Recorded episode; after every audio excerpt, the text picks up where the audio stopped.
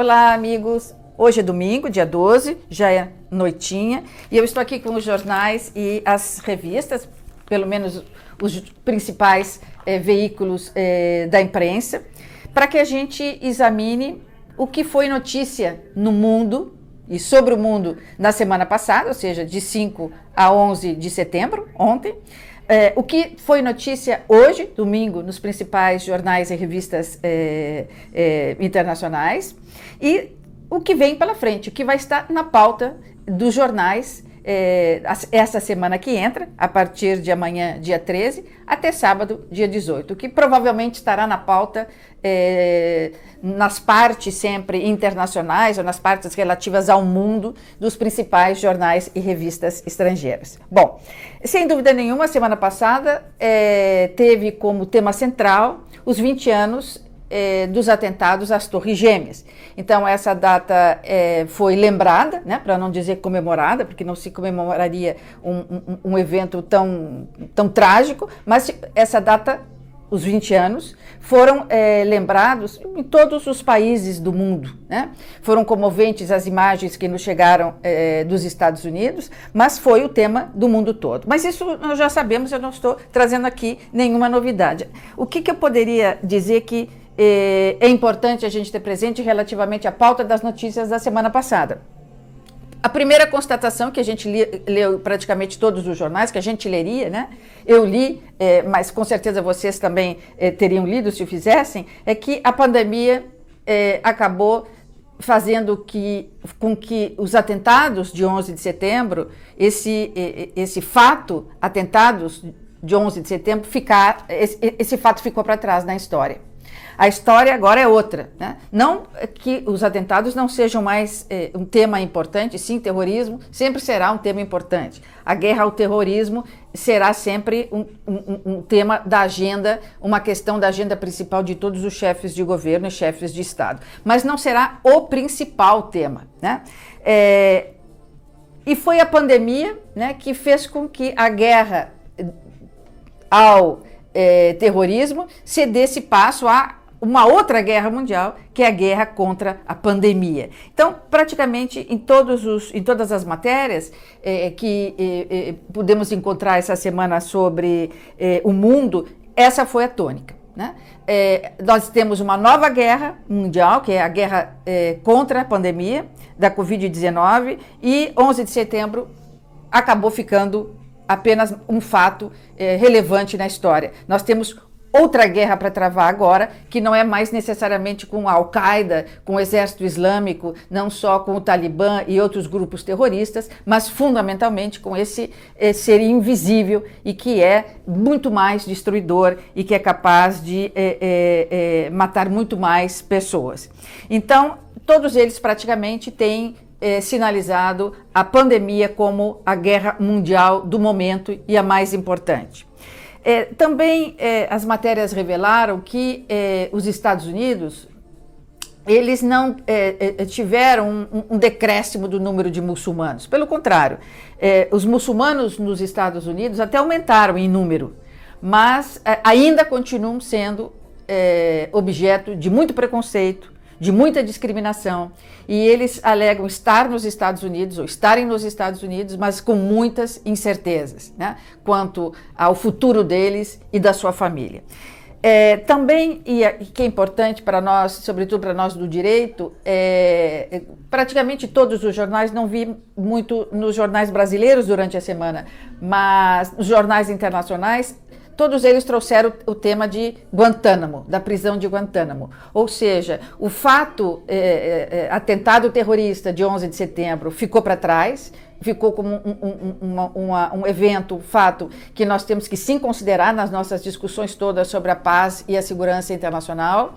É, mas foi superado, como eu disse, pela Covid-19, que é a nossa maior guerra, agora é uma verdadeira guerra mundial. Contudo, não, a imprensa chama atenção para o fato de que tanto os americanos como o resto do mundo procuram não falar de Guantánamo. Lembram? Guantánamo é, Guantánamo é aquela prisão é, que os americanos é, é, construíram fora de território americano, ou seja, numa ilha, numa praia é, em Cuba, numa determinada, num determinado pedaço ali de terra, num território que os Estados Unidos têm um acordo com Cuba que pode ali é, usar para os seus fins mais variados. Então, os Estados Unidos construiu uma prisão para prender os terroristas. Né? Então, todo, todo é, é a guerra contra o terror começa com George Bush, né, filho, quando então há o atentado, imediatamente ele declara para o mundo a guerra é, contra o terror, e essa guerra contra o terror implicou é, em várias medidas, né, é, de proteção é, dos americanos, em solo americano e também fora do mundo, mas essa prisão foi uma prisão que foi muito discutida na época sob a perspectiva dos direitos humanos e, sobretudo, sob a perspectiva da própria história da construção do Estado de Direito dos Estados Unidos. Né? Porque ela foi construída fora dos Estados Unidos. Por quê? Em Cuba. Por quê? Justamente para que não se aplicasse a esses presos o direito americano, a Constituição americana. Então, essa, essa, essa, essa, essa prisão foi um verdadeiro assinte, né? uma, uma violência total ao Estado de Direito, aos princípios democráticos, ao devido processo legal, à presunção de inocência. Quer dizer, nada disso existia eh, na prisão eh, de Guantánamo. Então, nessa prisão, quem comandava era a CIA. Então, os, eh, eram capturados os, os eh, prováveis terroristas ou aqueles é, que a CIA ou a polícia americana identificava como possível terrorista ou como é, alguém que tenha contribuído com os terroristas de uma certa forma, eles eram levados para essa prisão. Nessa prisão, é, como ali não chegava e não chega, porque ela existe ainda a prisão, a, a, a lei americana, a Constituição americana, a CIA submetia esses, esses presos a toda sorte de torturas ela, eh, quais eram essas torturas? Além daquelas convencionais que a gente conhece, era deixar a pessoa de pé por horas, horas, horas, e numa posição muitas vezes inclinada, com a pressão do corpo todo sobre o calcanhar ou a parte da frente dos pés, por horas. Era também é, submeter esses presos a temperaturas de frio altíssimas. Né? Então eles saíam de um, do sol ou da luz do dia e eram colocados em celas congelantes, né? muito geladas. Também eles eram proibidos de dormir. Eram colocadas músicas é, e eles muito altas e eles eram vigiados para que não dormissem. Também eram submetidos a relações sexuais forçadas. Então, é, era, essas pessoas eram submetidas a toda sorte de crueldade é, nos seus interrogatórios para que confessassem ou dissessem o que sabia, o que jamais aconteceria em território americano. Então era um, um, lugar onde os americanos, por meio da CIA, poderiam praticar contra o suspeito toda a sorte de violação de direitos e garantias fundamentais. Quem é, se interessa por esse tema, por conhecer um pouco mais o que acontece em Guantánamo, eu sugeriria ver o filme é, Mauritano. É um filme que concorreu ao Oscar, que tem a Jude Foster como advogada, e ela então vai defender um é, acusado, né, que não se sabe se é acusado ou se é testemunha, mas um, um rapaz da Mauritânia que estava então preso em Guantánamo. E é uma história verídica, portanto, é muito interessante ver como é que a CIA obtinha as confissões e o que essas pessoas passavam lá. Nós sabemos que Barack Obama é, essa, essa, prisão, como eu disse, foi construída por é, George W. Bush. Quando na campanha de Barack Obama, vamos lembrar rapidamente, Barack Obama sempre disse: olha, uma, uma das minhas propostas é quando eu me. Eu, se eu for eleito presidente dos Estados Unidos e quando eu assumir, eu vou fechar Guantánamo. Então, logo ele assumiu em 2009. Então, nós estamos falando de uma prisão que foi de 2002 a 2009, quando assume é, é, Obama. Obama assume com uma prisão em Guantánamo com 247 pessoas. Ou seja, 247 pessoas estavam lá quando Obama assumiu. E Obama, é, é, no dia seguinte à posse, ele disse: Não, agora eu vou começar a fechar paulatinamente é, essa prisão em Cuba. Ele não conseguiu, mas ele conseguiu diminuir assustadoramente o número de pessoas que lá estavam. Ou porque apressou para que fossem liberadas, porque não confessaram, de fato, nada tinham é, de relação com o terrorismo. Outras foram, então, outros foram é, transferidos para presídios nos seus países, para que ficassem perto da sua família. E é muito interessante que quando é, é, é Barack Obama lamentou muito não ter conseguido é, aprovação do Congresso, né? É, e apoio mesmo das Forças Armadas para fechar as portas de Guantánamo, mas ele, quando deixa o governo americano em 2017, ele vai ficar de 2009 a, a a 2017, quando ele deixa o governo, ele deixa com 41 presos. Né? Bom, aí nós sabemos que assume. Eh, assume Donald Trump. Donald Trump nem tocou nesse assunto, não lhe interessava, mas mesmo assim, é, não lhe interessando o tema, ou não tendo na sua plataforma eleitoral, quando o, o, o Donald Trump deixa a, administração é, do governo americano, a ainda havia lá 31 pessoas. Né? Então, de 41 de Obama, quando termina, é, no governo Trump chegamos a 31 pessoas e já se sabe agora, a partir da semana passada, que 10 pessoas, ou seja, ficaram só 21, 10 pessoas já conseguiram, estão aguardando a transferência porque já tem. É, já tem essa autorização. Então, é, é, muito interessante dar uma olhada nas, nas, notícias que vêm do mundo, das notícias internacionais, porque aqui a gente silenciou, não falamos de Guantánamo, que é uma pedra, né, que é um, uma pedra é, bem grande no sapato dos americanos. E é uma satisfação que os Estados Unidos têm que dar para nós. Quer dizer, o berço da democracia, como diria Alexis de Tocqueville, né? o berço da democracia é, é, está nos Estados Unidos, quer dizer, o berço da conquista dos Estados do, de Direito, das declarações fundamentais dos direitos das pessoas, e o que acontece que para justificar é, a guerra ao terrorismo, mantinham os americanos uma prisão fora dos, dos Estados Unidos, em Cuba,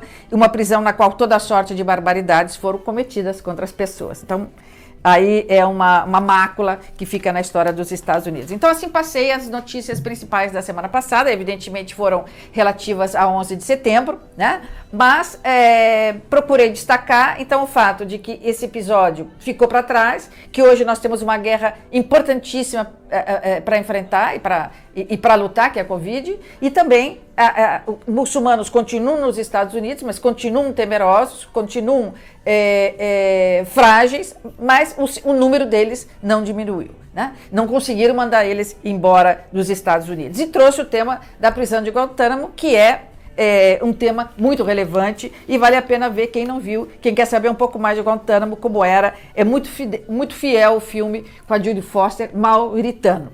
Bem, é, o que foi notícia hoje, né? Depois a gente vê o que foi, vai, ser, vai estar na pauta da semana que vem. O que foi notícia hoje? Sem dúvida nenhuma, nós temos, são picadinhas, assim, algumas notícias que eu não considero tão relevantes. Mas o que eu considero muito relevante no mundo hoje, sobretudo no nosso mundo, aqui do lado, na América Latina, é prestar atenção na Argentina.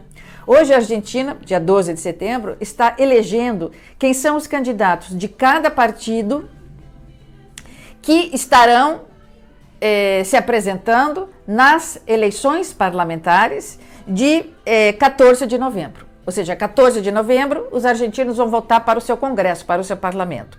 Hoje eles votam para os candidatos dos partidos. Então, os partidos mostram quem são seus candidatos, as pessoas vão e votam nos candidatos dos partidos. Não é uma eleição definitiva, seria uma prévia, porque só os eleitos hoje em cada partido poderão aparecer nas eleições, comparecer nas eleições de 15 de novembro. Então, eu chamo a atenção hoje para as eleições nos Estados Unidos. Por quê? Porque é, nós temos lá um presidente que eh, nós sabemos, um governo peronista, né, que é o Alberto Fernandes. O Alberto Fernandes está numa fase muito ruim, ele está na metade do seu mandato mas 67% da população argentina é, está muito insatisfeita.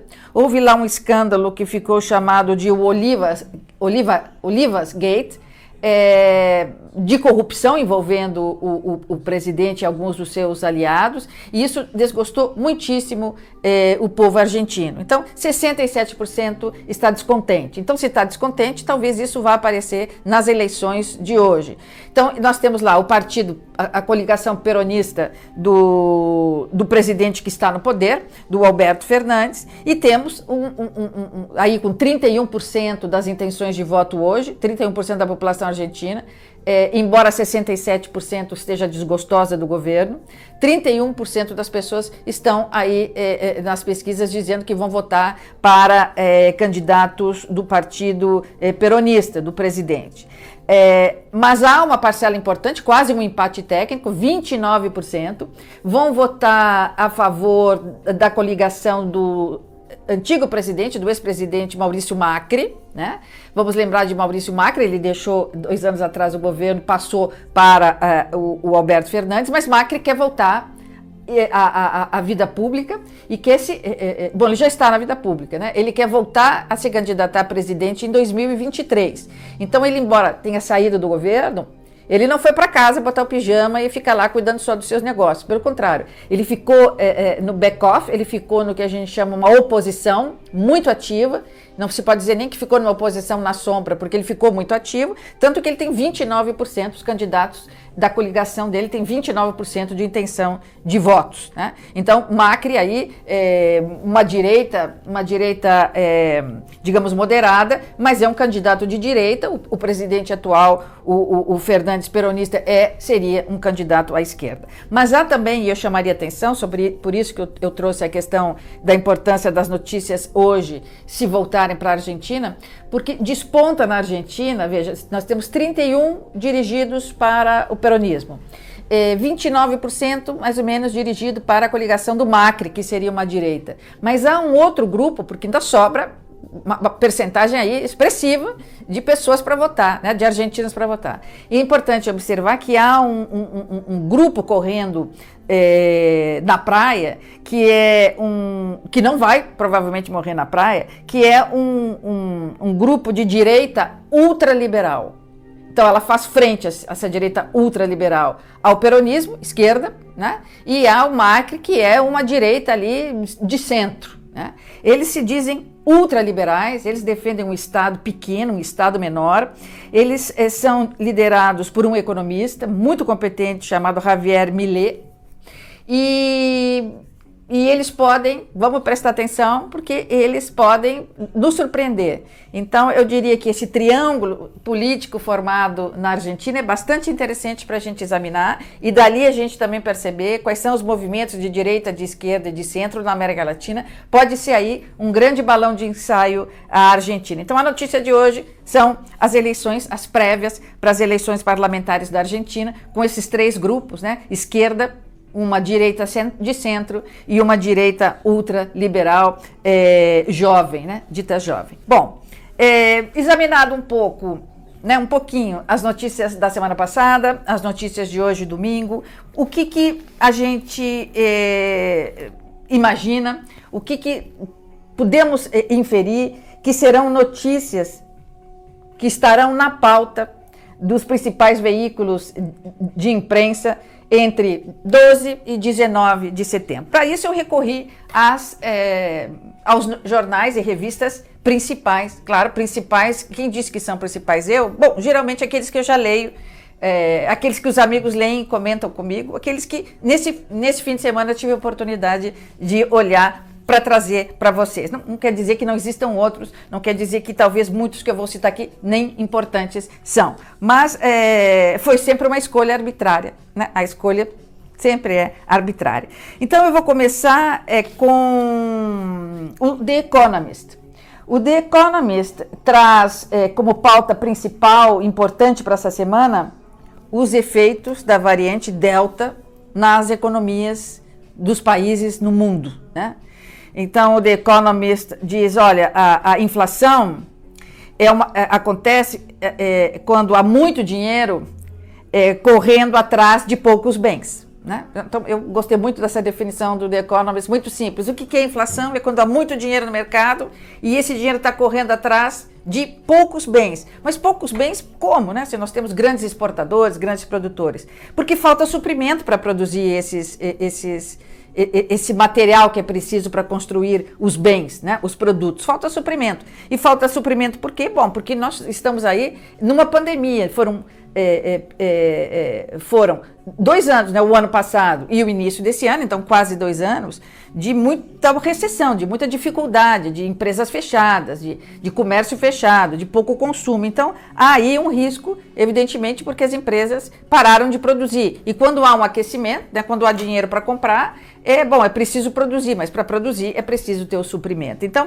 a, a, a The Economist, ela dá é, muita ênfase a isso a como os países vão é, é, enfrentar esse problema, que é um problema é, de todos os países, não só do G20. Né? Então, como é, os países vão correr e precisam correr para financiar a produção, para que é, a produção possa suprir né, a, a, uma outra produção que está em cima de bens é, mais importantes, e aí então é, encontrar os compradores. Né? Então, é, é, sem dúvida nenhuma, é, a, essa é para o The Economist um tema fundamental. Como enfrentar a variante Delta e os seus efeitos na economia, sobretudo pela perspectiva da cadeia de suprimentos e porque para é, é, produzir é preciso do dinheiro, então é preciso incentivo, é preciso que é, é os governos apoiem e incentivem a, a produção, o empreendedorismo.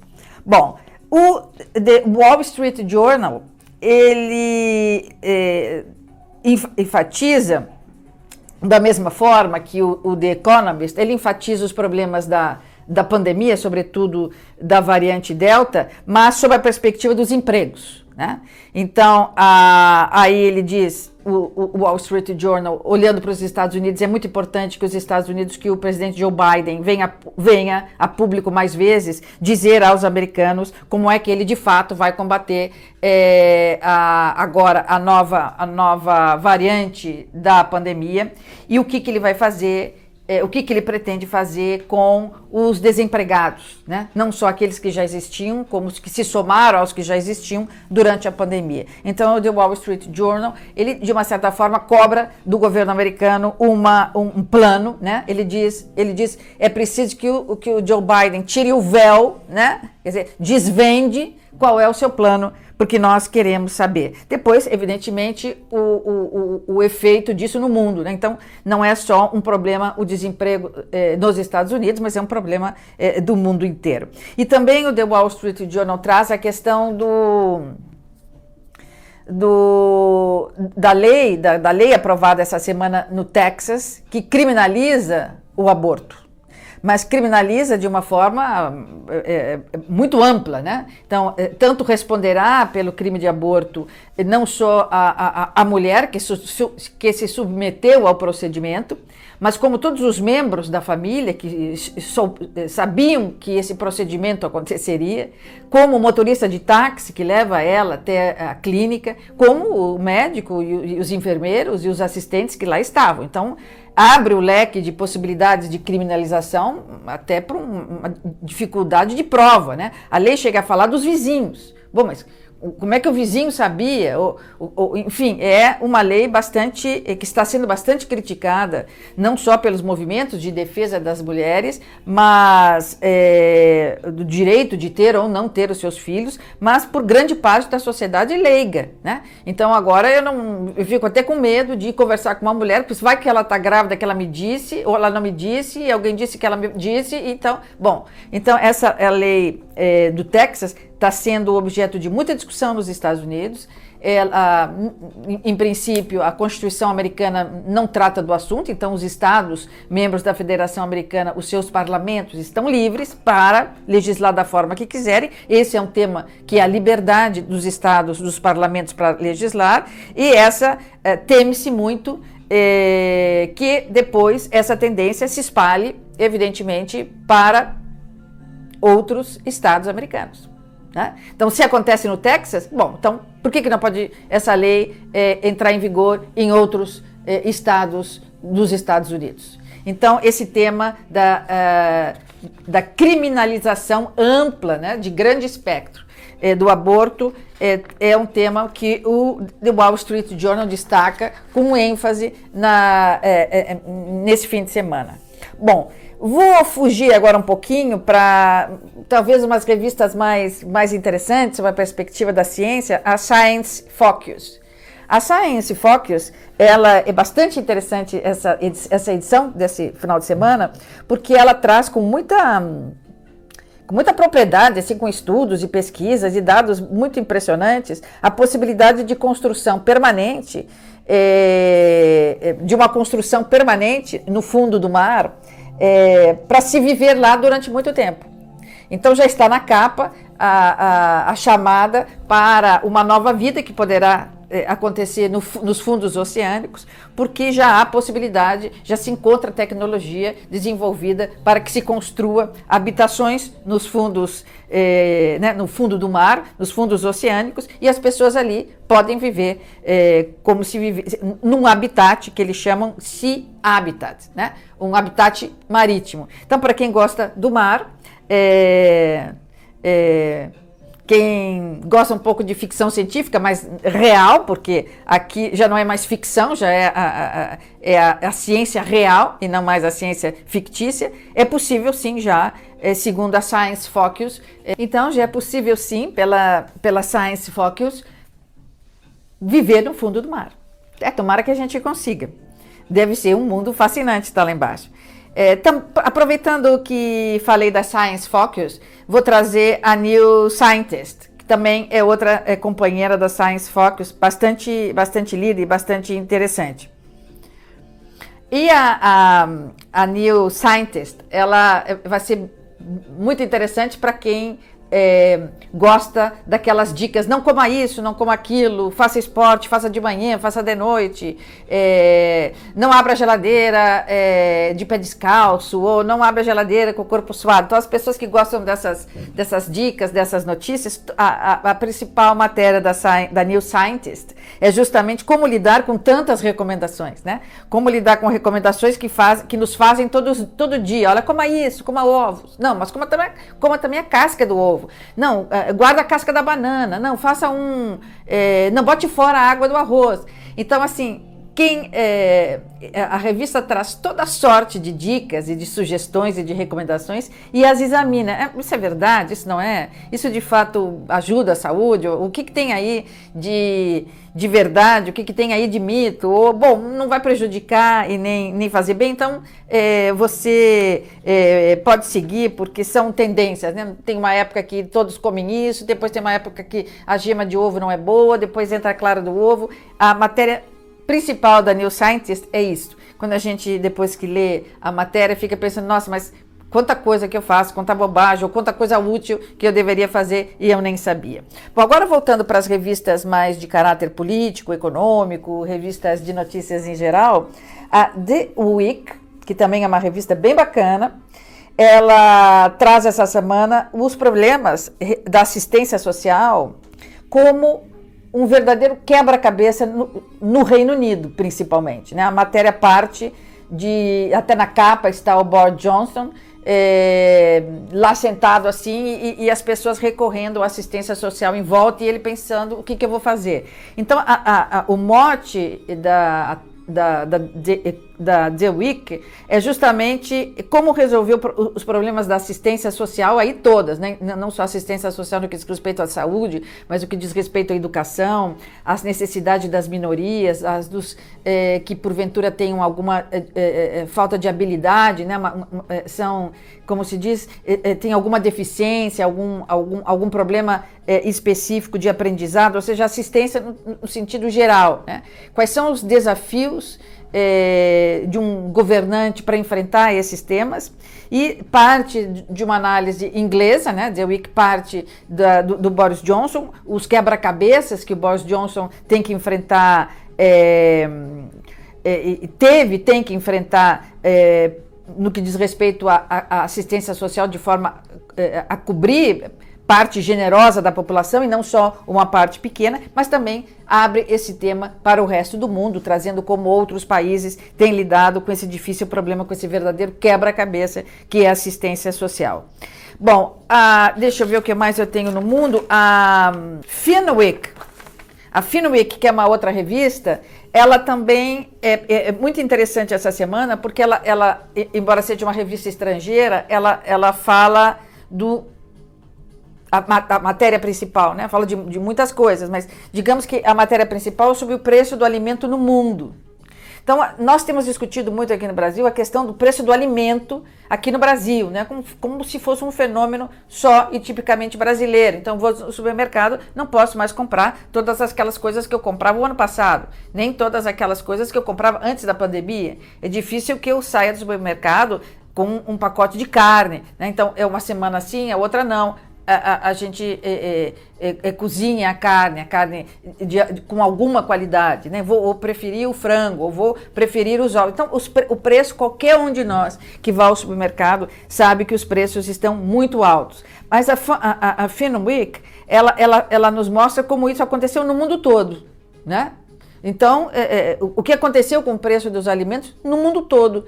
E, é, e, é bastante interessante a gente ver como nós não estamos sozinhos, nós consumidores brasileiros, nesse encurtamento, nessa economia que estamos fazendo é, é, é na, na, nossa geladeira, na nossa dispensa, na nossa casa. Os, os, demais países do mundo, grande parte deles, as pessoas enfrentam o, o, mesmo, o mesmo problema. Aquela revista, não sei se vocês conhecem, a Google Tricks and Tips, ela também está bem bacana esse fim de semana, porque ela traz muitas dicas, sobretudo para quem né, gosta de tecnologia, gosta de internet. Ela, ela traz muitos segredos e dicas de como usar melhor a tecnologia, sobretudo essas, essas, é, esses recursos, esses, essas ferramentas, esses, esses, esses produtos, que são produtos que nos chegam e chegam a todos nós, né, que não são de uma elite, assim, dos grandes é, técnicos, mas como usar bem é, ela traz esses segredos, e ela diz segredos e dicas, para que se use melhor essas ferramentas é, que todos nós temos no nosso celular, seja ele lá de que marca for. Então, bastante interessante, bastante curiosa, bastante didática está a, a Google Tricks and Tips. Bom, é, por último, mas nem por isso menos importante, não poderia deixar de falar da The Time, Uh, é, é, bem bacana também a, a, edição desse final de, dessa semana, do, da, do, final da semana passada, desse fim de semana, porque a Times traz é, uma matéria sobre como a rainha Elizabeth e o príncipe Charles e a sua esposa, ou seja, como a rainha e a família real passaram a apoiar é, o movimento Black Lives Matter parece assim, bom, mas a rainha e a família real, muito bacana a matéria, porque há ali imagens até do príncipe Charles, da, da, sua, da, da sua, esposa, da rainha. Quer dizer, o, o que, que eles têm feito para caminhar em direção à população, né? A gente sabe que sempre é uma elite, é uma elite, a, a, Casa Real é uma elite dentro da própria Inglaterra e, e, também para o resto do mundo. Mas como um dos passos que essa elite real está dando em direção à população vai tão longe, né? Vai no sentido de que, olha, a família real apoia o Black, é, Black Lives Matter e nós temos aí uma pauta, uma agenda bastante interessante para mostrar como nós apoiamos é, e o que nós podemos fazer mais como família real. É, como nós podemos ir além daquilo que a gente tem feito. Então, bem bacana, porque curiosa. E sobre o Brasil? O que, que nós temos na pauta especificamente brasileira para essa semana que entra de 12 a 19 de setembro? Bom, o que, que nós temos? Bom, nós temos tanta coisa, eu estou pensando aqui o, o que, que, é mais importante que eu poderia dizer é, é para vocês. É, é primeiro, é, nós temos revista Veja, vamos começar com a revista Veja. A, a, a revista Veja é, tem toda uma parte internacional, então eu, eu, eu poderia falar é, vários temas, deveria, em princípio, trazer para ser mais correta, mais fidedigna, vários é, assuntos que foram tratados pela Veja sob a perspectiva do mundo, sob a perspectiva internacional. Mas, evidentemente, o tempo é curto. Então, o que, que eu vou destacar da Veja? Uma matéria importante, muito bacana, sobre as mulheres unidas contra o retorno da, bu da burca no Afeganistão. Bem bacana isso, porque elas perderam, tiveram uma desidratação dos seus direitos, né, com a, com a entrada e a volta do Talibã ao, ao, poder, ao governo, mas elas, mesmo tendo voltado para casa, elas estão conseguindo fazer uma, uma grande uma, movimentação no Afeganistão contra a burca, pelo menos contra a burca. Né? Então, já nos tiraram tudo, mas eh, pelo menos nos deixem permanecer sem a burca ou pelo menos é, chegam ao extremo, ou com a burca, mas com o rosto de fora. Né? É porque é, é, é aquilo, vamos imaginar, se uma perspectiva é, humana, é um, usar um traje preto cobrindo o corpo todo, tendo que usar algo embaixo, o calor que se enfrenta ali. Né? então, elas estão reivindicando e, e clamando pelo apoio internacional de que pelo menos elas possam mostrar o rosto, se forem mesmo de fato impedidas de usarem roupas ocidentais, é, mas o que elas querem mesmo é poder usar a roupa é, mais leve, uma roupa ocidental. Então, é, é, esse me pareceu um tema bem bacana é, da gente pensar, né? que é, me lembra aquela música do Pepino de Capri, que diz: tem gente que tem tantas coisas, né? tem gente que ama tantas coisas, e eu que amo só você. Então, essa, aqui me lembra um pouco isso: que tem gente que quer tantos direitos, quer, quer tantas coisas, e as mulheres no Afeganistão querem só poder mostrar o seu rosto, mostrar os seus pés, ou não usar a burca. Né? Com o resto, elas, elas até se conformam. Bom, também a Veja traz uma matéria bacana sobre a Angela Merkel, que é, bom, é, o legado dessa mulher, né? A Veja até fala o fim de uma era. Então, a saída da Angela Merkel do, do, do governo alemão vai implicar um verdadeiro fim de uma era. É, vale a pena dar uma olhada, vale a pena ler, sobretudo quem gosta eh, da Alemanha e também, evidentemente, quem gosta do mundo. A Isto É, bom, a Isto É foca no tema de 11 de setembro, também nessa, nesse final de semana, e diz que é, o 11 de setembro ainda ecoa em nós, e, e, e, a Isto É examina como esse 11 de setembro deve continuar ecoando em nós, que lições nós tiramos daí, que aprendizado nos vem daí, e o que, que vem pela frente no que diz respeito à segurança eh, internacional e a paz internacional. Vale também a pena dar uma lida, tem muitas outras matérias, eu destaquei, destaquei essa. É, por fim, vou falar da Carta Capital, que tem uma sessão, né, uma sessão chamada Mundo. Sempre há material interessante nessa sessão Mundo da Carta Capital. E, nesse, e, e, e nessa última edição, é, a sessão Mundo da Carta Capital trata da tragédia de erros é, cometidos pelos Estados Unidos após é, os atentados de 11 de setembro. Então, volta ao tema de 11 de setembro, como eu disse, a tônica da, da semana passada e, e, e, preparou também as revistas que vão ser lidas até a semana que vem, né, essa que entra, mas ela fala da, da, da, sucessão de erros, né? não só os erros logo após cometida por Bush, logo após é, os atentados, mas é, é, os erros que foram sendo cometidos pelas administrações, administrações dos presidentes que se seguiram a, a, a, a George W. Bush e, sobretudo, agora nos últimos tempos. Né? A sucessão de erros, o atropelamento que os Estados Unidos fez das convenções internacionais, é, a, forma como se retirou do Afeganistão, isso tudo para essa matéria da Carta Capital é, é, pode disseminar, disseminar ainda mais o terror.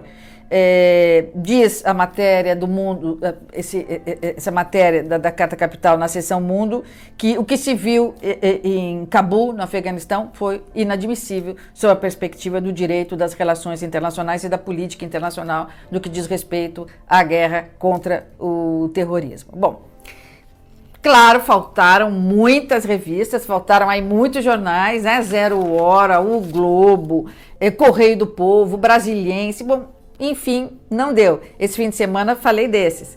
É, quem sabe você deixa aqui as suas sugestões para outras matérias de outros veículos que a gente possa falar no próximo fim de semana. Espero assim ter ajudado né, a lembrar um pouco o que foi notícia semana passada, o que foi manchete esse fim de semana e o que vem pela frente na semana que vem. Bom, Até domingo. Domingo a gente se encontra novamente. Eu vou ficar de olho no mundo e você vai ficar de olho aqui. Boa noite.